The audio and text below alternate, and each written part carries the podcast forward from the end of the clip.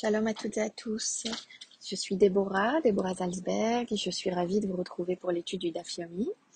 Nous sommes aujourd'hui euh, à la page numéro 5 du traité de Ta'anit et nous commençons une nouvelle Mishnah. Ad matai shoalin et akshamim. Rabbi Yehuda Omer, ad sheyavor hapesach. Alors nous nous posons maintenant la question de savoir jusqu'à euh, quand devons-nous faire la mention des pluies dans la tfila et je vous rappelle que dans les pages 2 et 3 et 4 également, nous avions discuté de quand commence-t-on à mentionner les pluies dans la tfila. Et là, on se pose la question de euh, jusqu'à quand doit-on le faire?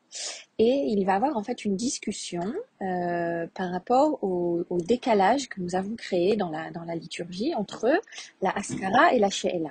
Donc, petit rappel, euh, à la fin de Sukkot, le dernier jour de Sukkot, euh, nous disons dans la Tfila, Mashiv Aruach ou Morid Hageshem. C'est ce que les sages vont appeler la mention de la pluie. Et ensuite, euh, il a été défini que le 7 Rejvan serait la date à partir de laquelle on ferait la prière de la pluie, où on demanderait la pluie, en euh, rajoutant Tentalumatar et Barech Alenu dans Birkat Hashanim. Donc ça, ce sont des, notions techniques euh, sur lesquelles la page numéro 5 va euh, porter discussion. Euh, pourquoi devons-nous attendre le 7 du mois de Rejvan, donc c'est-à-dire à peu près deux semaines après la fin de Sukkot, pour commencer à, prier pour avoir la pluie. Puisque Sukkot est terminé, on est rentré, euh, les, les, la, terre en fait attend, attend euh, la pluie enfin, au niveau de l'agriculture. Pourquoi attendre encore deux semaines avant de, avant de réellement prier pour la pluie? Et là, euh, Rabbi Gamliel va apporter une, réponse euh, qui, qui, c'est lui en fait qui a institué cette halakha. C'est en, fait pour laisser le temps aux pèlerins euh, de rentrer à Bavel. Donc là, on parle de l'époque du second temple, euh, pour lesquels il y avait une partie des Juifs qui, euh, qui habitaient à Jérusalem, qui habitaient en Israël, mais une grande partie du peuple était resté vivre à Babylone. Tant que le peuple, le temps que le temple existait, le second temple, les pèlerins devaient monter à Jérusalem pour offrir le corban, le corban de la fête, ce qu'on appelle donc les régalim. Et, euh, en fait, euh, ce qu'on voulait, c'est leur laisser le temps de rentrer à Babylone. Et si on commençait en fait à prier pour la pluie immédiatement après la sortie de Sukkot, eh bien, euh, les Juifs qui étaient en chemin de retour à Babylone euh, seraient en fait dans des conditions météorologiques un petit peu difficiles. Et donc, Rabban Gamliel a décidé que pour favoriser la venue des Juifs euh, pendant la fête de Sukkot, on allait attendre, euh, on allait attendre encore deux semaines pour leur laisser le temps de rentrer. Bien que, euh, par rapport à l'agriculture locale en Israël, il aurait été bien préférable de prier pour la pluie immédiatement après la sortie de Sukkot. Aujourd'hui, le, le temple n'existe n'existe plus et pourtant la halakha est toujours ainsi que l'on soit en Israël ou en Chutzlaret, soit en, dehors d'Israël, nous attendons le 7 Kreshvan, Zain Becheshvan, pour intégrer Tentalumatar euh, dans, dans la Mida. donc ça, c'était pour, euh, le, début de la période des pluies. Qu'en est-il de la fin des pluies? Eh bien, nous attendrons euh, la, le, le lendemain, le deuxième jour de, de euh, et là, la question va euh, se poser, est-ce qu'on va créer un décalage entre la mention et la demande des pluies? Euh, Et la réponse est non, si on arrête in maxikim lochozim. Donc la Gemara va, trancher que si, on s'est arrêté, on, on, ne reviendra pas sur ce changement. Et donc on fera coordonner l'arrêt de la mention et l'arrêt de la prière de la pluie le même jour, euh, c'est-à-dire le deuxième jour de Pessah. Donc ça, c'était, on va dire, plus euh, au niveau de l'étude euh, à l'Afrique et technique de la page. Et on va ensuite parler de plusieurs histoires agadiques, beaucoup d'histoires assez intéressantes sur des, des des, des Agadotes et je vais m'arrêter sur quelques histoires euh, qui m'ont paru euh, intéressantes à relever. Euh, alors, on est, on a une histoire qui nous est rapportée entre Rabbi Nachman et Rabbi Trak qui, prennent un repas ensemble, qui sont en train de manger. Et, et donc, Rabbi, Rabbi, Rabbi Nachman va demander à Rabbi Trak, raconte-moi un Dvar Torah. Et là, et là, Rabbi Trak lui dit, non, non, on ne parle pas en mangeant. Alors, euh, est-ce que c'est une halakha? Est-ce que est-ce que c'est euh, est-ce que c'est une réponse euh, sympathique à donner?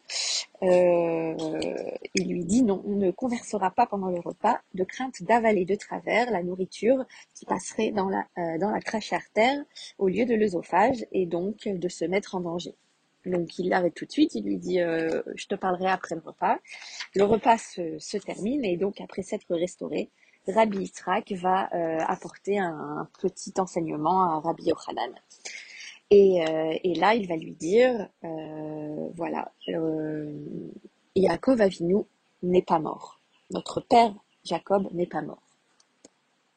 Ah, interloqué, donc le Rav Nachman veut lui objecter, lui dire, mais attends, là, dans Bereshit, on a bien le, récit de l'enterrement de Yaakov. il y a bien des gens qui l'ont embaumé, il y a bien des gens qui l'ont enterré, il y a bien des gens qui ont pleuré sur son, sur sa mort. Comment peux-tu me dire que, que Yaakov n'est pas mort? Alors, la, la, réponse que va lui donner, que va donner directement la Gemara, euh, qui est donc, qui sont les paroles de Ravitrak, il va lui dire, euh, il va lui citer le l'extrait de Jérémie en disant Altira Yaakov, Altira, euh, Mazar o Bachaim, Af ou Bachaim. Et donc Ravitrak lui explique que euh, du fait que sa descendance est toujours vivante, eh bien euh, Yaakov lui-même est toujours vivant. C'est-à-dire que puisque nous, peuple d'Israël, existons toujours, nous faisons grâce, nous faisons vivre notre ancêtre qui, euh, qui pour le coup n'est spirituellement, n'est spirituellement pas mort. Et euh, nous avons, j'ai trouvé une explication euh, du Rashba qui va poser la question. Alors, puisque nous parlons de, de l'ancêtre du patriarche Yaakov qui n'est pas mort, pourquoi ne dit-on pas la même chose pour Abraham et pour Yitzhak, puisque ce sont aussi les patriarches. Et la réponse que le Rashba va, va, va donner est que euh, on peut affirmer sans réserve que euh, Jacob n'est pas mort puisque euh, il a survécu à travers sa descendance euh, la fidélité en fait de son message. Mais on ne pourra donc pas en dire autant pour les autres patriarches, car l'un et l'autre sont à l'origine de nations qui se sont détournées de la voie tracée. Donc dans le cas d'Abraham, on pense donc à son fils Ishmaël et pour Yitzhak à son fils Esav. Alors je reviens à, la, notre halakha par rapport à l'interdiction de manger pendant le repas. Euh, alors le Shulchan Aruch ne l'interdit pas de nos jours, puisque à l'époque il mangeait euh, couché ou allongé, donc le risque de s'étouffer était bien plus grand. Euh, aujourd'hui, on n'a pas cette interdiction, même si Rambam conseille de ne pas le faire. Et, et, donc, si on, serait autorisé à parler ou conseillé à parler, alors ça serait entre les plats. Évitez bien sûr de parler en mangeant, mais euh, d'avoir quand même une discussion euh, entre les plats servis. À l'époque, à l'époque, c'était euh, donc interdit. Voilà, je passe à notre à un deuxième enseignement qui est euh, tout aussi poétique et que l'on trouve à la page donc numéro 5b. Et euh, on a en fait Rav Yitzhak qui va euh, de nouveau poser une question à Rabbi Yochanan. Et là, il lui dit, il est écrit, Lo avo shel mala ad shel mata. Il est écrit que Dieu ne n'ira pas, ne, ne s'assiera pas dans la Jérusalem d'en haut tant qu'il ne sera pas venu dans la Jérusalem d'en bas. Et cette question a été posée au grand rabbin euh, Yehuda Meir Getz, qui était le, rabbin du Kotel dans les, dans les années 70. C'était un très très grand Mekoubal qui était monté de Tunisie et qui s'habillait euh, tout en blanc avec un streimel blanc euh, et à qui on avait donc posé la question mais quelle est cette Jérusalem d'en haut et quelle est cette Jérusalem d'en bas?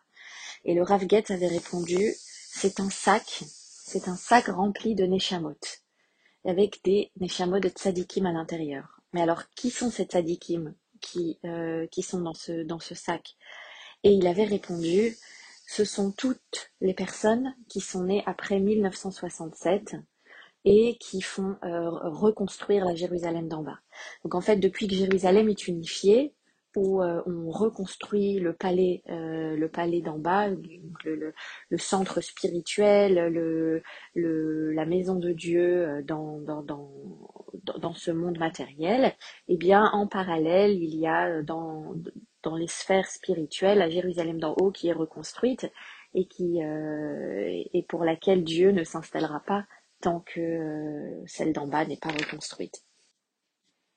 Alors je sais que Myriam aime bien avoir des références littéraires euh, qui concernent le, sujet étudié, mais si j'ai choisi ces deux histoires euh, que j'ai extraites de nombreuses autres histoires de la page, à savoir Yaakov est vivant et la Jérusalem d'en bas reconstruit également la Jérusalem d'en haut, c'est parce que j'ai trouvé que les références que j'avais apportées étaient en fait des références concrète, vécue, réelle. Aujourd'hui, euh, à Jérusalem, j'étudie le Talmud et euh, le message de Yaakov est toujours vivant parce que euh, nous continuons à étudier la Torah, nous continuons à, à, diffuser les enseignements de nos sages et en plus, il peut se faire en Israël, à Jérusalem, dans la Jérusalem d'en bas reconstruite. Euh, en train d'être reconstruite en tout cas. Et, euh, et je trouvais que ces deux messages étaient très très forts. Je vous souhaite à tous une excellente journée et euh, continuez à étudier la Torah où que vous soyez. À très bientôt.